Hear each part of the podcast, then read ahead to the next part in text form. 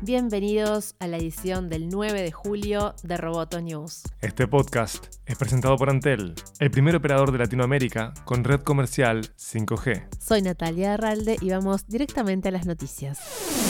La Asamblea Nacional Francesa aprobó un proyecto de ley para aplicar un impuesto a las grandes empresas digitales. El texto quiere poner en marcha el llamado impuesto GAFA, por sus siglas de Google, Amazon, Facebook y Apple, para grabar las actividades digitales que facturen gracias a los usuarios franceses. La iniciativa, a la que se opone Estados Unidos, recibió 34 votos a favor y 13 abstenciones sin ningún voto en contra. A partir del 11 de julio continúa continuará su tramitación en el Senado para ser aprobado definitivamente por el Parlamento.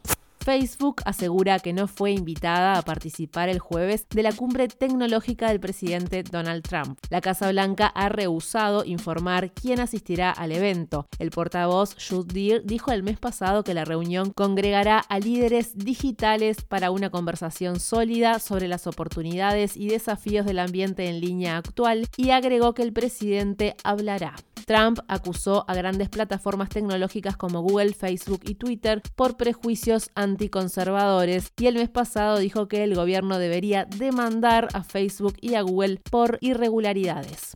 Un nuevo análisis de la información de empleo del personal de Huawei revela vínculos más profundos entre el gigante de la tecnología de los cuerpos militares y de inteligencia de China de lo que la firma reconoció antes. El documento que analiza los currículums de los empleados de Huawei concluyó que el personal técnico clave de nivel medio empleado por Huawei tiene una sólida formación en el trabajo estrechamente asociado con la recopilación de inteligencia y las actividades militares. Algunos empleados pueden estar vinculados a casos específicos de piratería informática o espionaje industrial llevado a cabo contra empresas occidentales, concluyó el informe. El estudio fue realizado por Christopher Balding, profesor asociado de la Universidad Fulbright de Vietnam, y por el grupo de expertos Henry Jackson de Londres. Huawei, en tanto, dijo que no podía verificar los currículums de los empleados citados en el trabajo de investigación y dijo que el estudio tiene muchas declaraciones especulativas.